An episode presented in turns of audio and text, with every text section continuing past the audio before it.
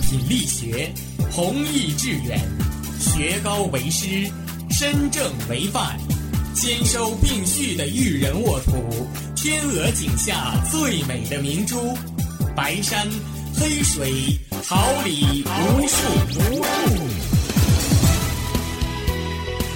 您正在收听的是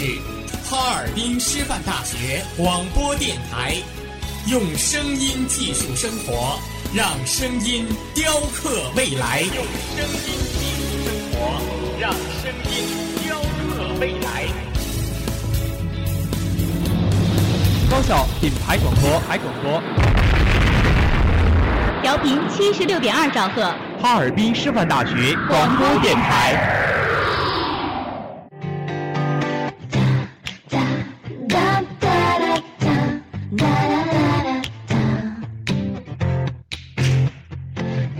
爱学习，更爱生活；爱生活，更爱广播。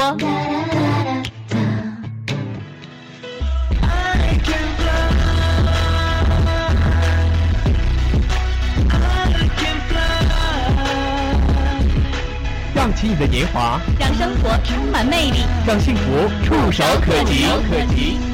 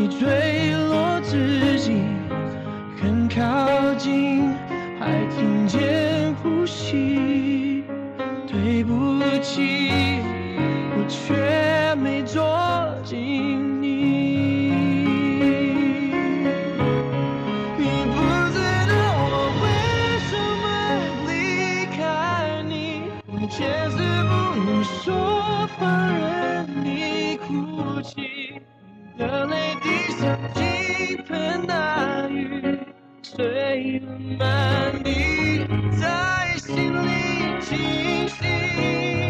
你不知道我为什么狠下心盘旋在你看不见的高空里。多的是不知道何时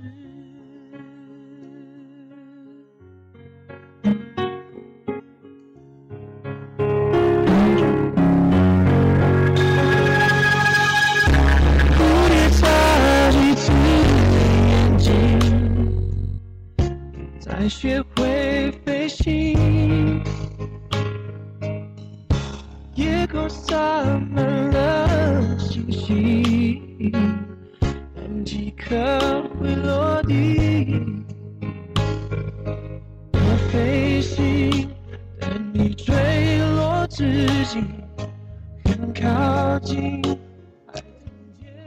慧眼独具，笔锋墨见，评时事；家国天下，宇宙要闻收眼底。用我们的声音传递世界的讯息，让独特的视角挖掘社会的点滴。哪里有事件，哪里就有新闻；哪里有新闻，哪里就有现在读报。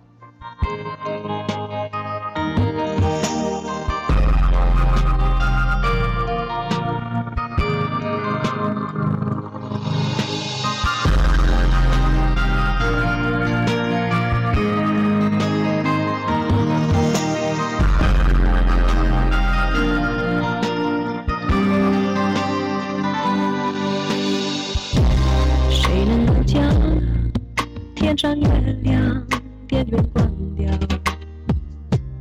他把你我沉默照得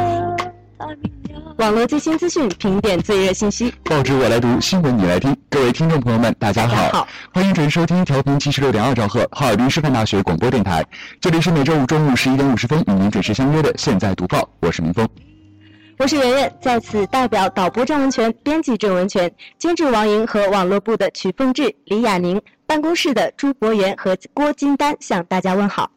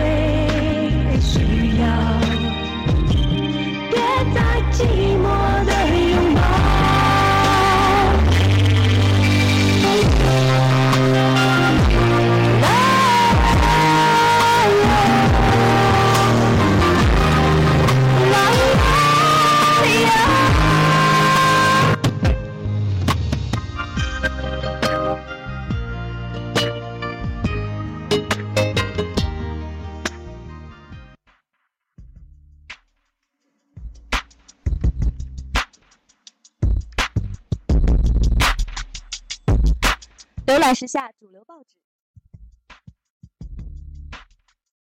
掌握社会最新动态。下面进入后报速读。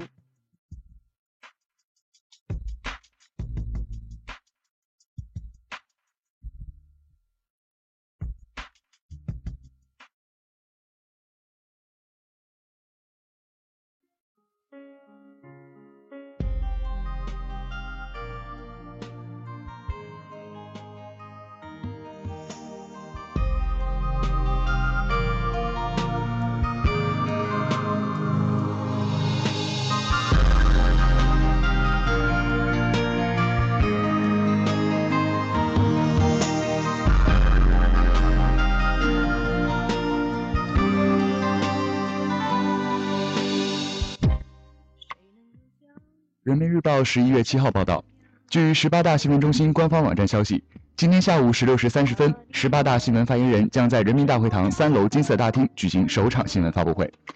记者查询了近几次党代会的资料，发现党的十二大、十三大、十四大、十五大、十六大和十七大均设立了新闻发言人，新闻发言人均由中宣部的相关负责同志担任。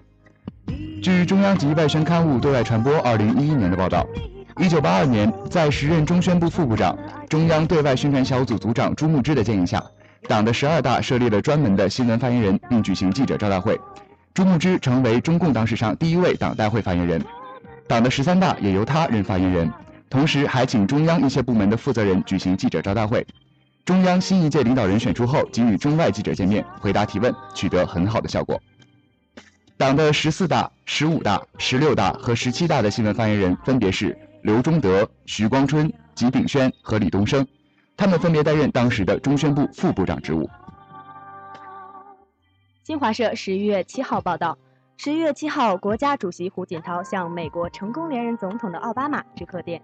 胡锦涛在贺电中表示，近四年来，在双方共同努力下，中美关系取得了积极的进展，就建设相互尊重、互利共赢的中美合作伙伴关系。探索构建新型大国关系达成了共识，中美战略与经济对话、人文交流、高层磋商等机制取得了重要的成果。两国在双边领域以及重大国际关系和地区问题上开展了富有成效的协调与合作，保持中美关系持续健康稳定的发展，符合两国人民的根本利益，有利于亚太地区乃至于世界的和平稳定和发展。中方愿同美方一道，放眼未来，继续努力，推动中美合作伙伴关系取得新的更大的进展，更好地造福于两国人民和世界人民。同日，国务院总理温家宝致电奥巴马，祝贺他成功的连任美国总统。温家宝表示，一个良好、稳定、持续向前的中美关系，符合两国的根本利益，是两国人民的共同期盼，也有利于世界的和平、安宁与繁荣。相信在双方的共同努力下，中美关系一定能够取得新的更大进展。中国新闻社十一月七号报道，据中央气象台消息，预计七号到八号弱冷空气影响北方地区，八号到十一号受较强冷空气影响，北方大部地区降温四到八摄氏度，局地可达十到十二摄氏度。北方大部并伴有四到六级偏北风，新疆山口风力可达八到九级。七号到八号，新疆北部有小到中雪或雨夹雪，其中塔城、阿勒泰和天山地区西部等地部分地区有大到暴雪。七号到十号，西南地区大部、江南大部、华南大部等地多阴雨天气，其中贵州东部和南部、广西北部、江南中北部等地的部分地区有大雨或暴雨。七号的早晨到上午，东北地区东南部、华北中南部、黄淮、江淮北部和东部、江南东北部等地有轻雾。其中，江苏大部、浙江北部、吉林东南部等地的部分地区有能见度不足一公里的雾，提醒公众出行注意谨慎驾驶，保证交通安全。新华社十一月七号报道，近期国家工商总局对今年八月份全国部分电视、报纸、广播等媒体发布的医疗、药品、保健食品、化妆品以及美容服务类广告进行了抽样显示，消渴健糖片等十五条广告严重违法。这些广告以医疗、药品、食品资讯等节目形式变相发布，利用专家、患者的名义和形象做证明，误导消费者，严重违反了我国关于广告法律法规的规定。工商机关表示，将对其依法查处，并加强跟踪监测和日常的监察，以及时发现并依法查处其他媒体发布的上述严重违法广告。即使幸福已经很不需要爱。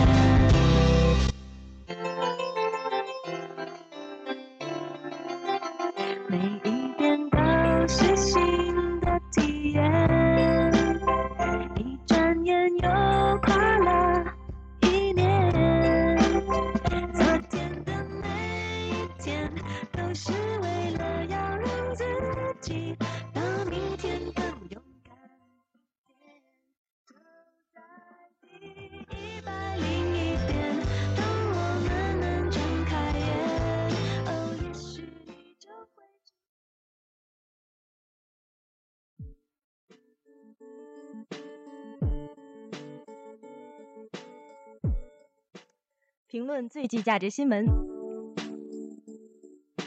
多角度展现新闻本质。下面进入新闻评点。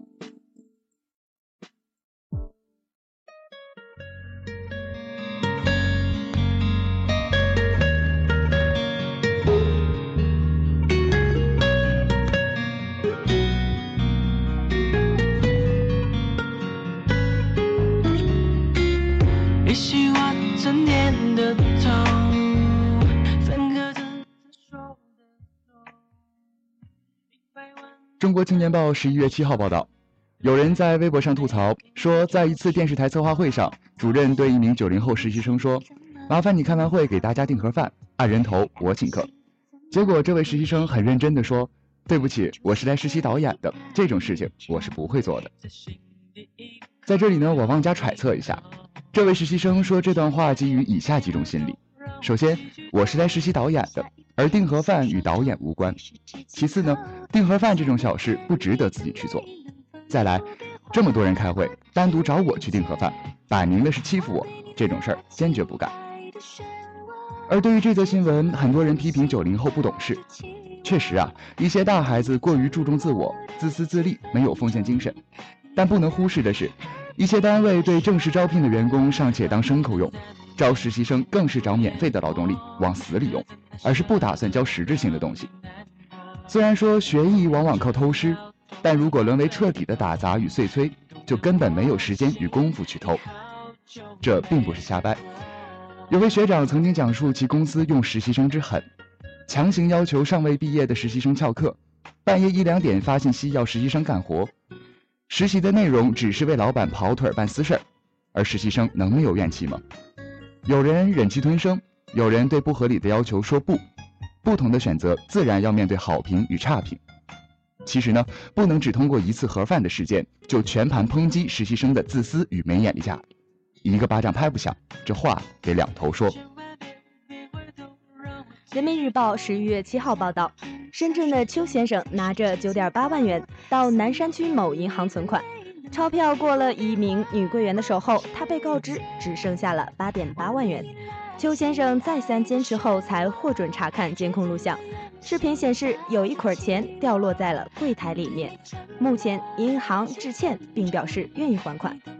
我们都知道，视频监控是个好东西，它是警方破案的重要线索，是无可置疑的现场证据。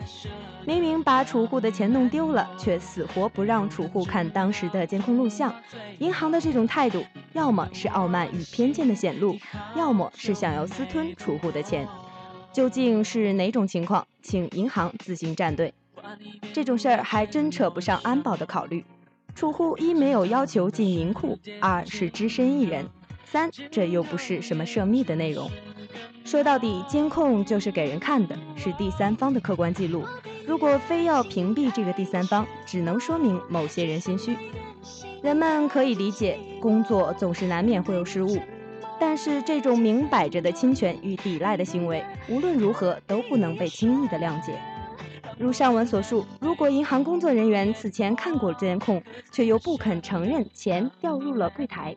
绝不能说是仕途不当得利的问题，而是涉嫌金融犯罪。最后，银行道歉还钱，似乎也就没事儿了。如此蜻蜓点水的处理，对银行工作人员没有丝毫的警示意义。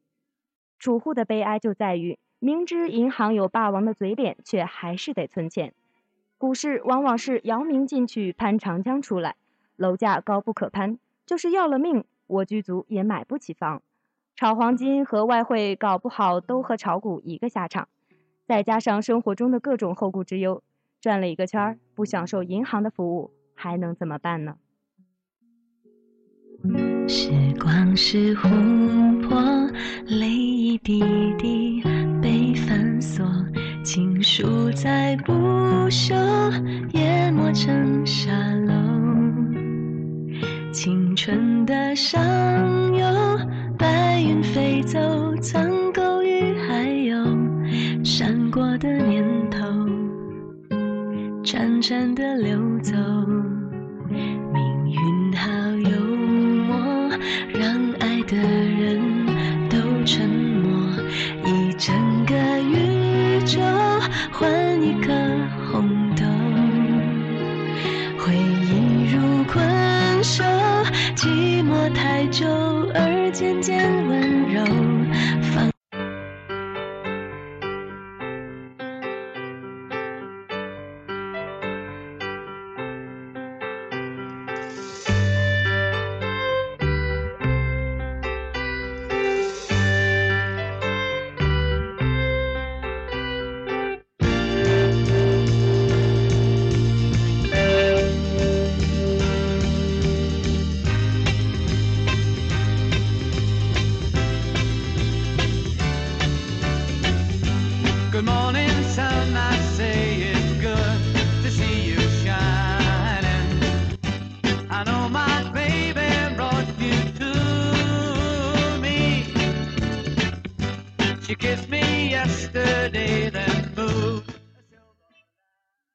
南方周末十一月七号报道，太原男子孙远毕业于国内名牌大学计算机专业，工作几年，年薪达到了十五万元，但他还是参加了今年的公务员考试。他说，毕业的时候看不起那帮考公务员的同学，但是这么多年在社会的打拼，让我明白，稳定而且长期有保障的生活才是我需要的。趋利避祸是人的天性。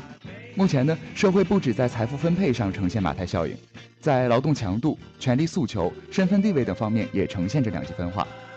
在职场上还流传着这样一句话，说女生当男生用，男生当牲口用。别以为超时工作、无节假日、加班费只是传说，只存在于血汗工厂。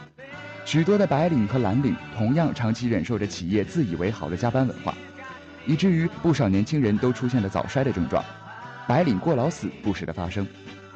如果和老板提劳动权益，老板多半会回应说：“不干就滚蛋。”想到即将进入社会的我们，年薪十五万对于每个大学生来说都是一个很诱惑的数字。但当面对永远做不完的工作、高速增长的 CPI，年薪十五万还算多吗？本例的当事人就是拿着年薪十五万元，体会着加班的痛苦。当其好不容易拿到一万元出头的月薪时，却发现高涨的房价依然是不可承受之重。而且根本不敢生病，这不光是指医疗支出，被炒鱿鱼更让人绝望。反观公务员，办公室里常常一团和气，铁饭碗的安全感无与伦比。政府机关的忙与私企的忙也是两个概念，到点下班是雷打不动的。虽说福利分房在名义上已经停止，但各机关都会想方设法为职工搞房。经济适用房小区变身公务员小区的例子也不要太多。公费医疗更能令公职人员放心的养病，而生病期间呢，工资福利一样不少，更不要说某些公职人员具有灰色收入、五花八门的权利寻租。社会改革与发展的目的是让更多的人过上体面、稳定、有保障的生活。从这一角度来看，人们关注公务员的福利，并非反对福利本身，而是质疑公职人员先天下之乐而乐。在大环境尚无改善的背景下，一些人选择改变不了环境就改变自己。去争当公务员，这实在是不得已而为之。顺便说一下，在收听我们节目的即将考公务员的亲们，你们一定要好好复习啊！新华社十一月七号报道，小康杂志和清华大学媒介调查研究室近日联合发布了二零一一年到二零一二年中国幸福小康指数。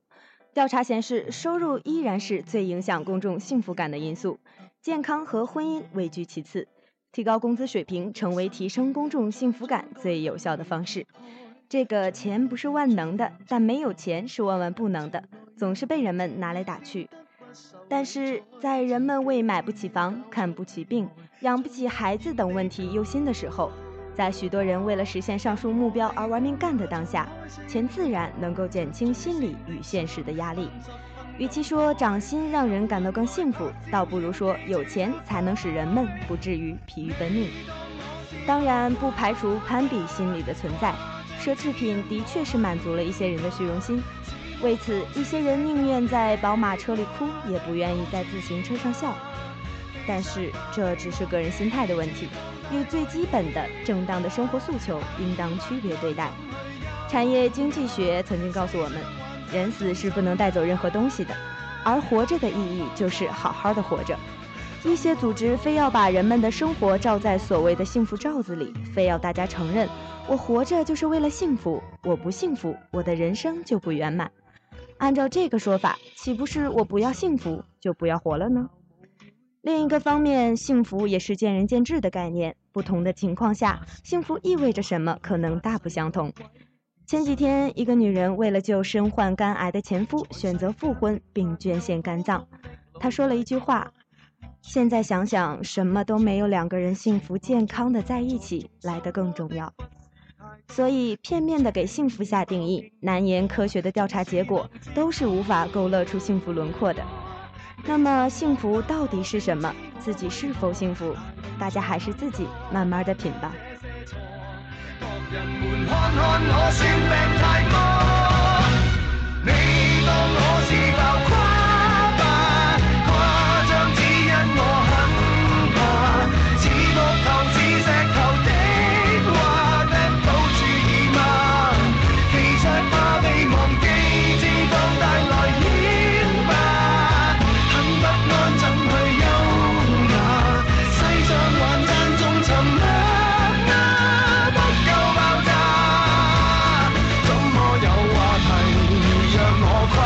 做大娱乐家。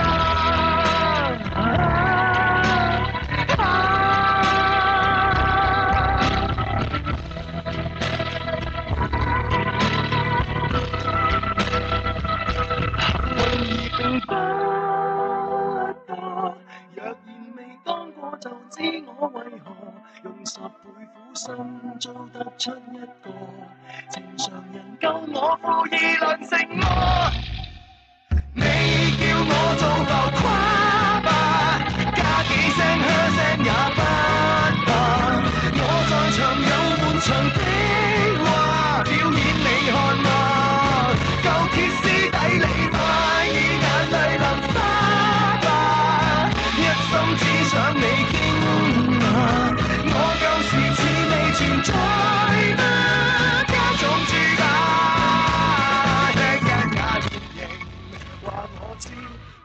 存在吗？现时我别再只看天花。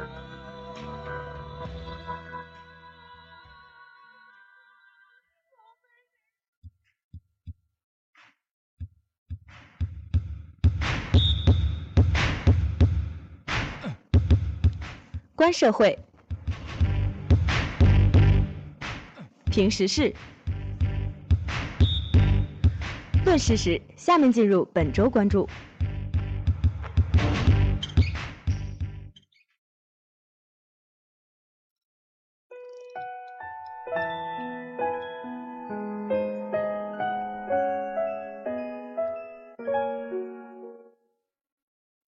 本周关注现在开讲。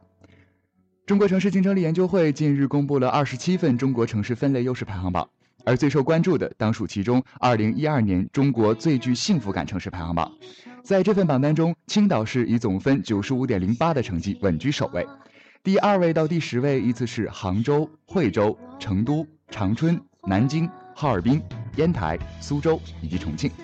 我们不难发现，这份榜单上没有北上广深四个一线城市的任何一个。去年进入榜单的第九位的香港，今年也落了榜。应该说，房价的畸高，竞争压力大，人际关系的稀薄，空气污染、交通拥堵等因素，让一线城市被挤出幸福榜榜单也是正常的，也会为那些城市的多数居民所认同。那么今天的本周关注，就让我们一起来聊一聊幸福感评比为什么没能否决这些城市呢？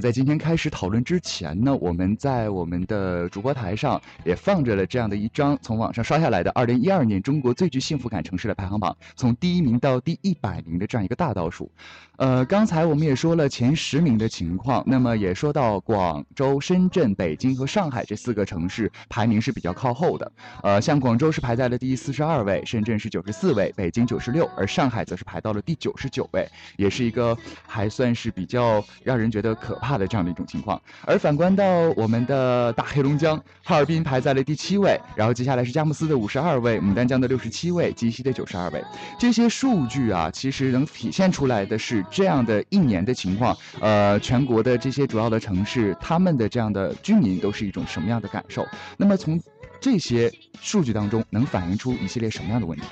嗯，看了这个榜单之后，我首先是觉得壮哉我大黑龙江。竟然有这么多得了，我们就是得到大家肯定的。但是有时候我又会看完这个榜单之后，觉得挺热闹，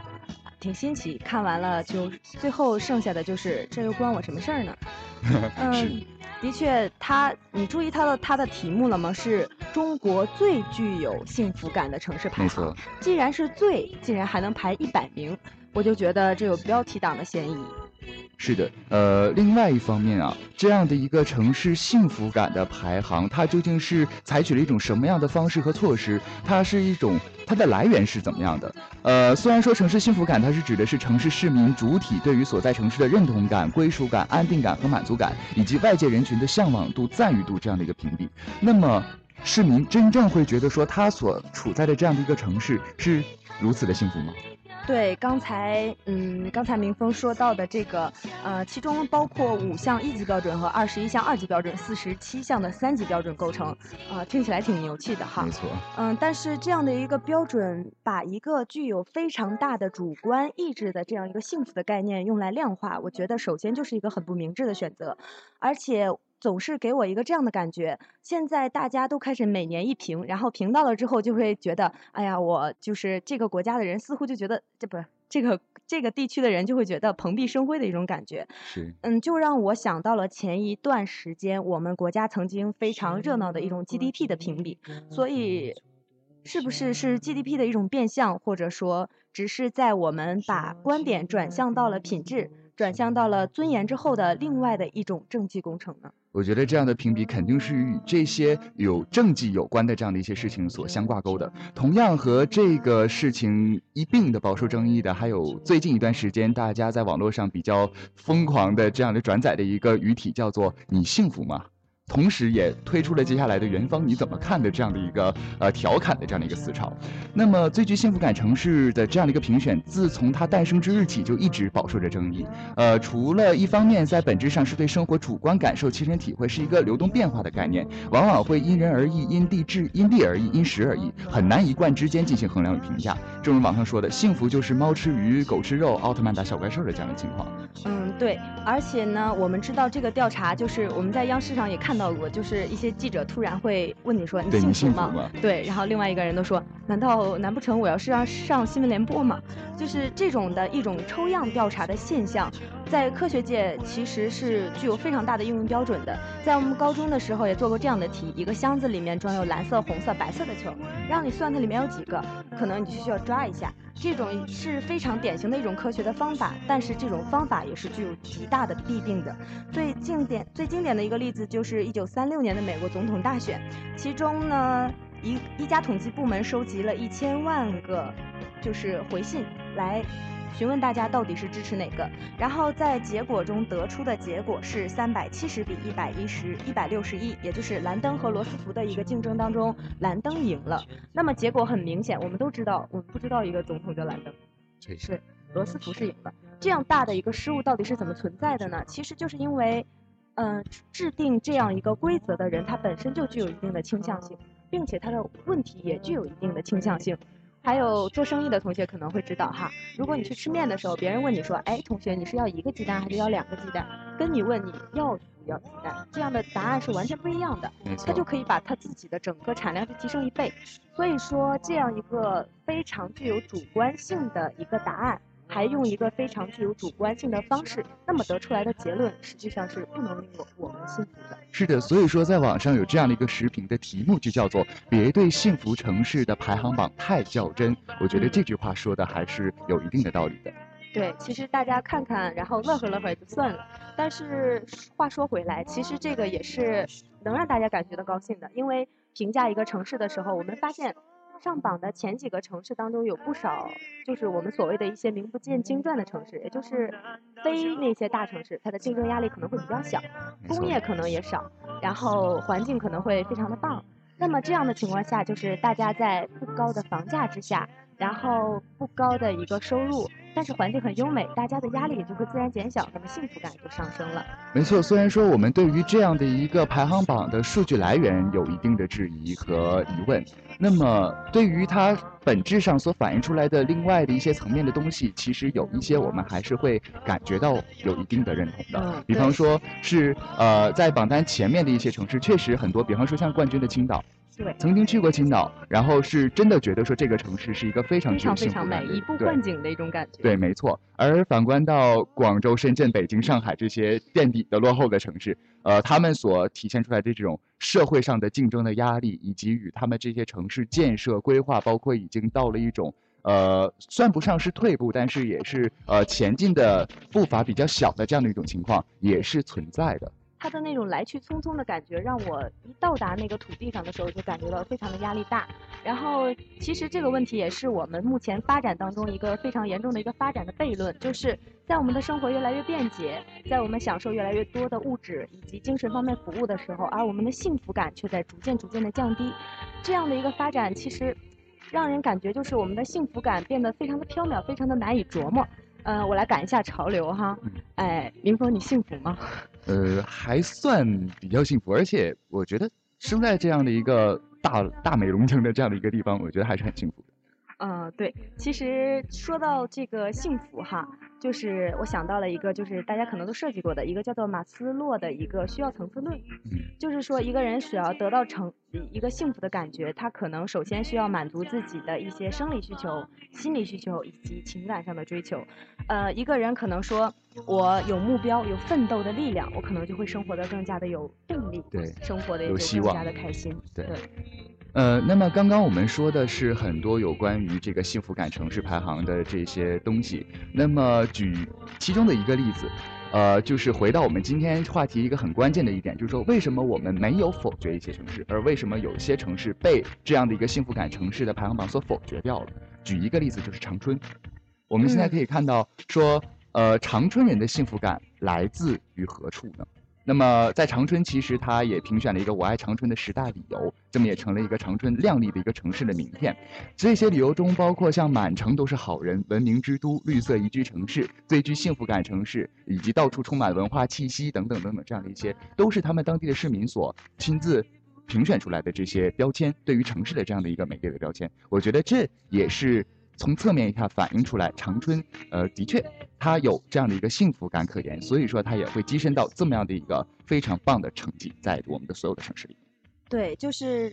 嗯，东三省一般大家是拿在一起来比的，然后我经常就会发现一些明星过来一些大型的一些巡演的时候，会选择去。呃辽宁，然后还有黑龙江，但是就长春这个地方不去。开始的时候我就有一些纳闷儿，而且也有一些人说长春的工业并不是很发达。这个时候我就想到了，有可能就是与它当地的这个工业不发达，而其他方面，比如说文化业、旅游业更好有关系。比如说我们非常熟悉的长春第一电影制片厂，没错，没错。对，它就是文化方面的产业，也就是人们精神层面的，可能会给大家更多的，也就是更丰满的一种情感体验。其实没错，在现在的这样一个物质社会，已经是相对来说比较丰富的这样的一个时间段。我们所有的，包括全中国的人，他们所追求的应该是进一步了，更进一步了。相比于前几年的情况，就是更追求于一种精神上面的生活上面的一种呃非常高的享受与层次。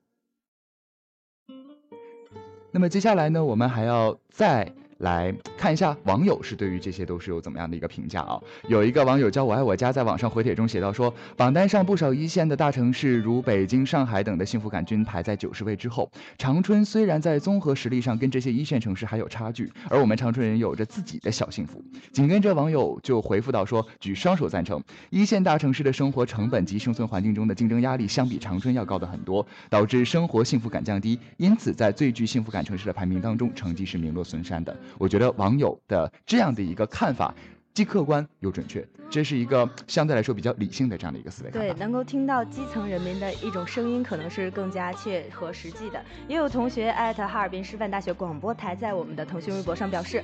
我其实觉得最幸福城市这样一个排行，不如来的一个让大家评选一下最有压力的城市来得好。因为在美国，我们都知道，在与奥斯卡相对应的一个奖，还有一个叫做金酸梅奖。对，这样的一个奖，可能让大家就是表示吐槽一下自己心里的一些不开心啊，一些这样的一些。做的不好的地方，可能会更有利于我们今后的继续发展。嗯，虽然说这样的一个榜单已经出炉了，那么体现出来的，我觉得相比于各个城市，呃，这城市当中的这样领导人，他看到了这样的一个榜单，我觉得他会在今后的这样的一个执政期间，呃，会有另外的一些作为。呃，不是说非得说硬是要追求的这样的一个呃幸福感城市排行榜的榜位的上升，但是就从侧面一点。呃，促进一下这个城市整体的进步和发展与幸福感指数的提高，我觉得这也是排行榜另外的一个作用吧。嗯，对，的确，嗯，那么这个时候我想到了二零一零年的时候，一个非常著名的对联，叫做“百善孝为先，常回家看看；千秋民作本，多俯首听听。”也许我们的这样一些官员能够真的做到多俯首听听，我想想。我们的幸福感可能就会更加的深刻吧。没错，幸福与不幸福就在我们自己的掌握当中。呃，希望每一个城市的每一个中国人都能够一直幸福下去。可现实说谎